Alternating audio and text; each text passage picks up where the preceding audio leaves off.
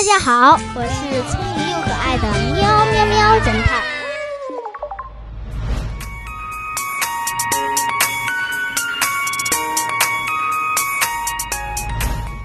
张三住在一个村庄里，一天夜里，他家里的一千块钱现金被盗。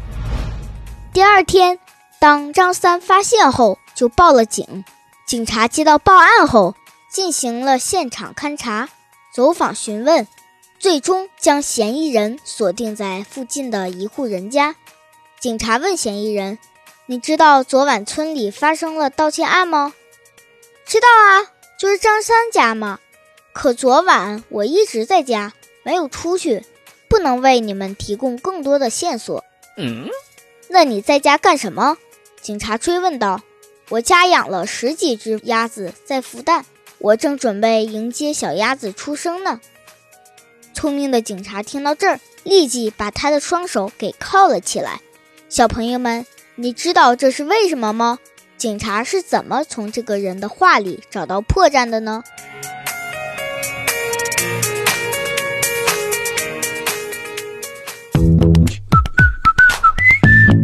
现在是答案时间。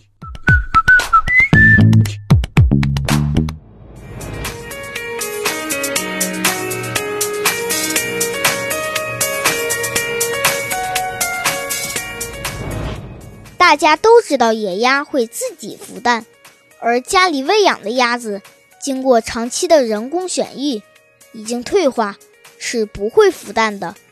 所以警察就知道那人在撒谎了。